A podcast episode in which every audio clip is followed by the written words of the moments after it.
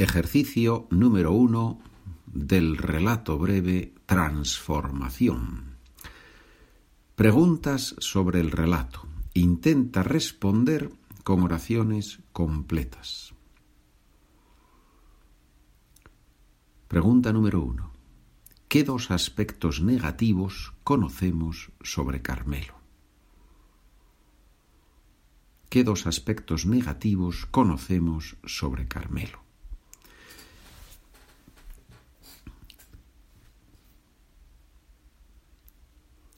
Y la respuesta correcta es que su ropa está sucia y que huele mal. Su ropa está sucia y huele mal. Y ahora te voy a leer las otras ocho preguntas. Voy a decir cada pregunta dos veces. Número dos. ¿Dónde duerme Carmelo cuando hace frío? ¿Dónde duerme Carmelo cuando hace frío? Número 3. ¿De qué se conocen Carmelo y Catalina? ¿De qué se conocen Carmelo y Catalina? Número 4. ¿Qué sabemos del aspecto físico del hombre que aparece en la iglesia el 6 de diciembre? Es una pregunta compleja, poco larga. Repito, ¿qué sabemos del aspecto físico del hombre que aparece en la iglesia el 6 de diciembre? Ya sabes que la idea de estas preguntas es practicar varias cosas al mismo tiempo.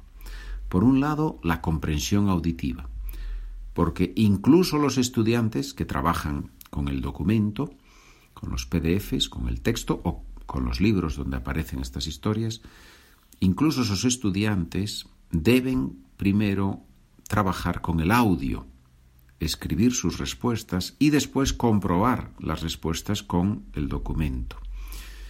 Por un lado, comprensión auditiva practicamos. Por otro lado, repaso del vocabulario, en este caso del vocabulario de la historia. Y luego, al responder a estas preguntas, estás practicando estructuras de frases completas. Y todo eso combinado, todo eso combinado, pacientemente combinado, pacientemente combinado, todo eso es lo que produce como resultado mejorar tu español. Y hay un último paso, que es un paso precioso, que es como la coronación del edificio, como la guinda que se pone al pastel. ¿Cuál es ese paso, querido estudiante? ¿Cuál es? Ese paso es que con las notas, con las notas, con las anotaciones, con lo que has escrito en esta lección, con eso tú vas a comunicar en español, con tu profesor o profesora de español, con un amigo o amiga que habla español, con un vecino o vecina que habla español, no sé con quién pero con las personas con las que puedas hablar en español, usa estas nuevas estructuras. Ese es el paso final, esa es la guinda del pastel. Bien. qué bonito, qué bonito es el proceso de aprender una lengua, ¿verdad? Vamos con las demás preguntas, con el resto de las preguntas. Con las demás preguntas suena un poco extraño, con el resto de las preguntas. Número 5. ¿Por qué se ponen en fila los niños? ¿Por qué se ponen en fila los niños? 6. ¿Por qué sonríe Catalina? ¿Por qué sonríe Catalina? Para el podcast, para el podcast. Stop, pulsa el stop de tu teléfono móvil o de tu ordenador y escribe las respuestas. Y después continúa escuchando las preguntas. Número 6. ¿Por qué sonríe Catalina? Sonreír. Sonríe, presente, tercera persona. Número 7. ¿Por qué se conmueve Catalina? ¡Wow! ¡Qué verbo más bonito! Conmoverse. Es un verbo muy bonito. ¿Por qué se conmueve Catalina?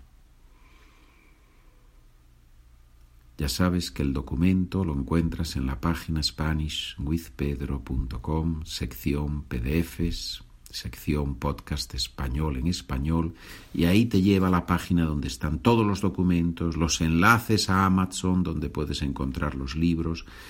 Si has comprado libros míos en Amazon y eres tan bueno como para ir a la página de Amazon y escribir una valoración positiva o simplemente marcar las cinco estrellas, si haces eso, te lo agradezco mucho.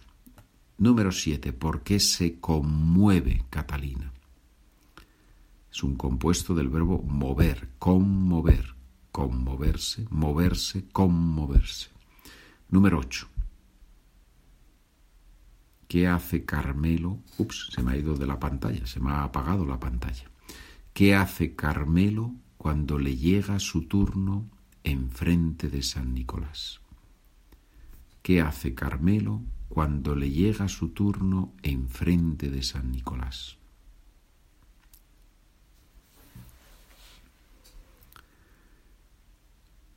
Número 9. ¿Qué siente Catalina hacia sí misma ahora? ¿Qué siente Catalina hacia sí misma ahora? Querido estudiante, querida estudiante, trabaja en estas preguntas, escribe frases bonitas, completas, y después contrasta, compara, comprueba tus respuestas y mira a ver si mi respuesta, la que te ofrezco en el texto, es más o menos similar a la que tú has escrito.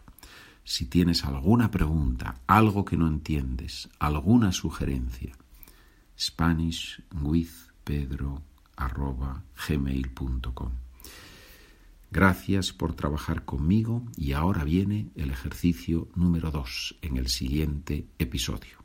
Nos vemos.